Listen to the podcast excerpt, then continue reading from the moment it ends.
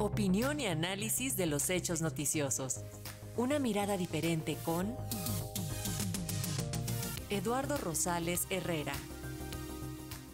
El año 2022 estuvo marcado por importantes acontecimientos a nivel internacional que transformaron el rumbo de la vida a nivel mundial. Sobre estos sucesos es el comentario de nuestro colaborador, el doctor internacionalista y académico de FES Acatlán, Eduardo Rosales. Muy buenas tardes, doctor. Lo escuchamos. Mm, querida, querida Eli, queridos amigos radioescuchas, pues el 2022 que está por terminar ha sido un año complicado lleno de vicisitudes, polarización, protestas y conflictos de todo orden. En sus inicios se pensó que al entrar en la era de la pospandemia, el mundo iba a experimentar una recuperación en, este, pues en varios aspectos y que quizá pues, se vería un clima de armonía y relativa paz. Nada de ello ocurrió. El hecho más desafortunado al inicio de este año fue el que se registró el 24 de febrero, cuando las tropas rusas invadieron Ucrania, y entonces el panorama económico, político y geopolítico del mundo se empezó a desdibujar, tanto por la disminución del abasto de gas y petróleo rusos a Europa, como por las sanciones económicas impuestas a Moscú por parte de Occidente. Ello se sumó a las alteraciones en la producción y comercialización y distribución de granos ucranianos a África y Medio Oriente. Todo lo anterior sumado al aumento de la demanda mundial de materias primas y manufacturas por la recuperación post-COVID, agudizó el problema inflacionario y el consecuente aumento de las tasas de interés que en países como México han alcanzado el doble dígito. Desafortunadamente, el impacto del fenómeno de la elevación de precios pues ha golpeado a los que menos tienen, incrementando el porcentaje de pobres en el mundo. Por otra parte, la invasión rusa a Ucrania, pues también ha significado una alteración significativa en los equilibrios geopolíticos, y ni qué decir de las fuertes fricciones por el tema Taiwán, en el que Estados Unidos, con su actitud desafiante y provocativa, produjo una fuerte reacción del gigante asiático. La OTAN, como de costumbre, pues ha contribuido en mucho a tensar aún más la problemática de los conflictos referidos. Otro de los graves problemas que se agudizaron en 2022 pues fue el del cambio climático, del que día con día somos testigos, desde sequías históricas hasta precipitaciones pluviales nunca antes registradas, desde el aumento de temperatura a niveles alarmantes como sucedió en Europa, hasta ciclones invernales como la tormenta Elliot en Estados Unidos, de cuyos estragos somos testigos a través de los medios de comunicación. Ni qué decir del deshielo de los polos, y de la alteración de los ecosistemas planetarios.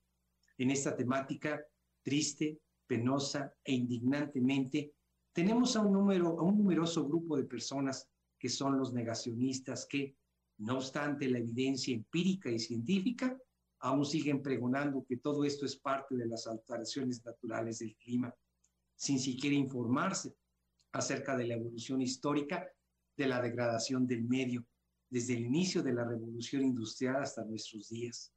Estos individuos son un verdadero peligro para la humanidad, al igual que los antivacunas, porque con su actitud irresponsable, indiferente y apática, solo fomentan más la destrucción de nuestro hábitat y los efectos adversos en la producción de alimentos y a la salud, así como el aumento de las enfermedades, sobre todo la extinción cada vez de mayor este, número de especies del reino animal y vegetal.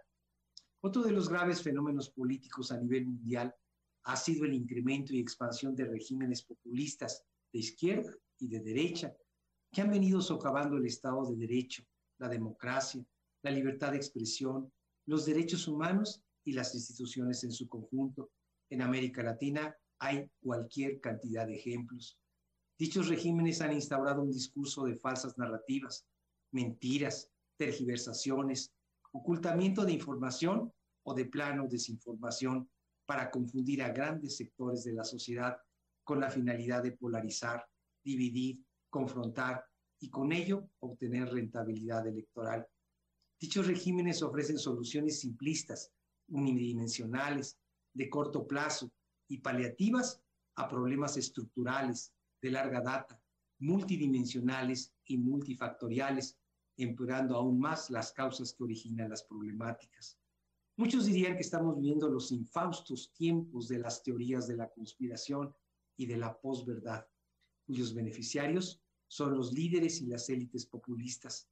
Lo alarmante del caso es que este fenómeno lo han venido experimentando tanto países desarrollados como países emergentes. El daño económico, político y social que han ocasionado estos regímenes ha sido incalculable. Otro de los temas que no ha encontrado solución y que cada vez más se agudiza es el de la migración.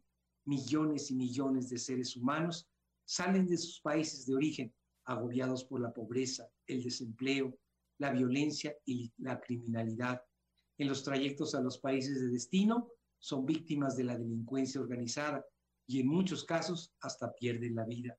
Al final de su trayecto, si es que lo logran, la gran mayoría de los migrantes no van a lograr su cometido y serán regresados a sus comunidades de origen.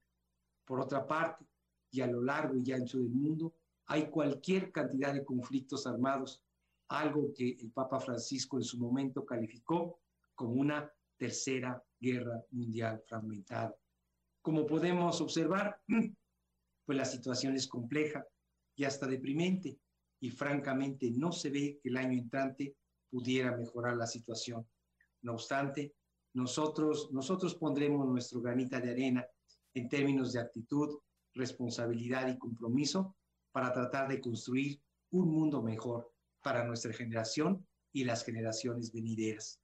Antes de despedirme, pues aprovecho la ocasión para enviarles a todos mis compañeros de Radio Educación y a todos nuestros amigos radioescuchas mis mejores deseos de que el año que está por llegar sea pleno de salud, trabajo, dinero, amor, tolerancia, empatía y colmado de logros personales y familiares. Asimismo, hago patente mi agradecimiento por la atención que me dispensaron en el 2022, que está por acabar, y espero contar con ella en el 2023. Querida Eli, queridos amigos radioescuchas, yo soy Eduardo Rosales y como todos los miércoles, este fue mi comentario para Radio Educación, la primera, la única y por supuesto la mejor radio cultural e informativa de México. Agradecemos este año de colaboraciones, doctor Rosales, y lo mejor para 2023. Un abrazo gigante. Hasta la próxima semana. Hasta la próxima. Y la